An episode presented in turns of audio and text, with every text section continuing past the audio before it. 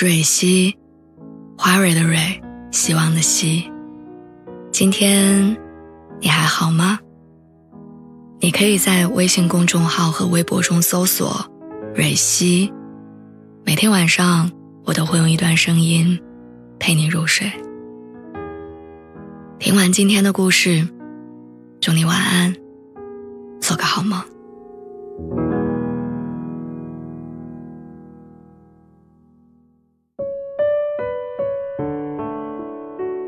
有些人的告白是为了开始，有些人的告白是为了告别。二零二二年九月二十四号，我鼓起勇气向他告白，结束长达五年的喜欢。我跟他是好朋友，我们见过彼此最狼狈的样子。我们相识五年期间，他谈了两段无疾而终的恋爱，而我以不想恋爱为借口，拒绝了两个不错的男生。他问。那个男生挺好的，你为啥要拒绝啊？我说，脱单之前先脱贫。其实我撒谎了，他的存在是我拒绝其他男生的原因。他把我当成无话不说的哥们儿，我用朋友的名义默默喜欢着他。跟他相处的无数个瞬间，我都产生过想要跟他告白的念头，但每一次，我都会在最后一秒。选择退缩。告白，你就是冒着今后连朋友都做不成的危险，去搏今后正大光明牵着你、拥抱你、爱着你的机会。北京真的太大了，我在朝阳，他在海淀，即使我们在同一个城市，见面也需要花一个多小时的时间。他的一句心情不好，会让我下班之后立刻飞去海淀。他的一次忽视，会让我整晚睡不着。他的一句话就能轻而易举地影响我一整天。我的喜怒哀乐放在他的身上，我心理防线的崩塌和重建，都依赖于他。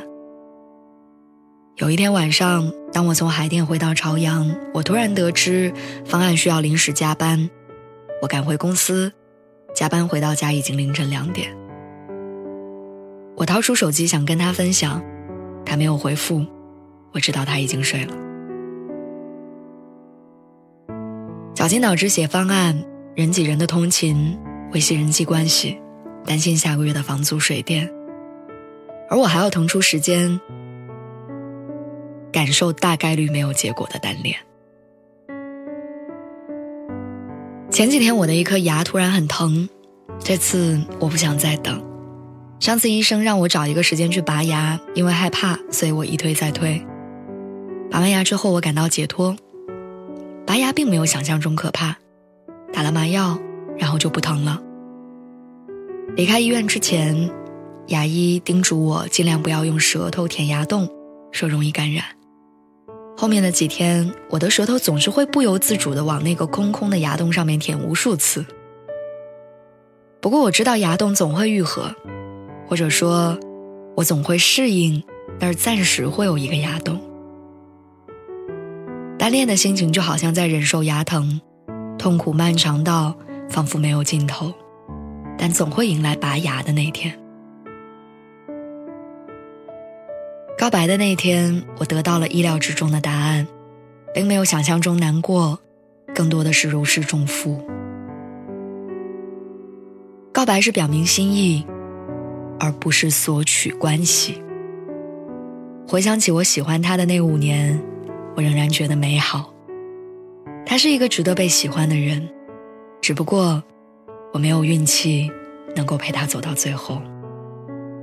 我希望当他遭遇人生低谷的时候，不要灰心，不要自我怀疑，因为曾经有人被他深深吸引。从此刻开始，我要去遇见下一个人，也开始我新的生活。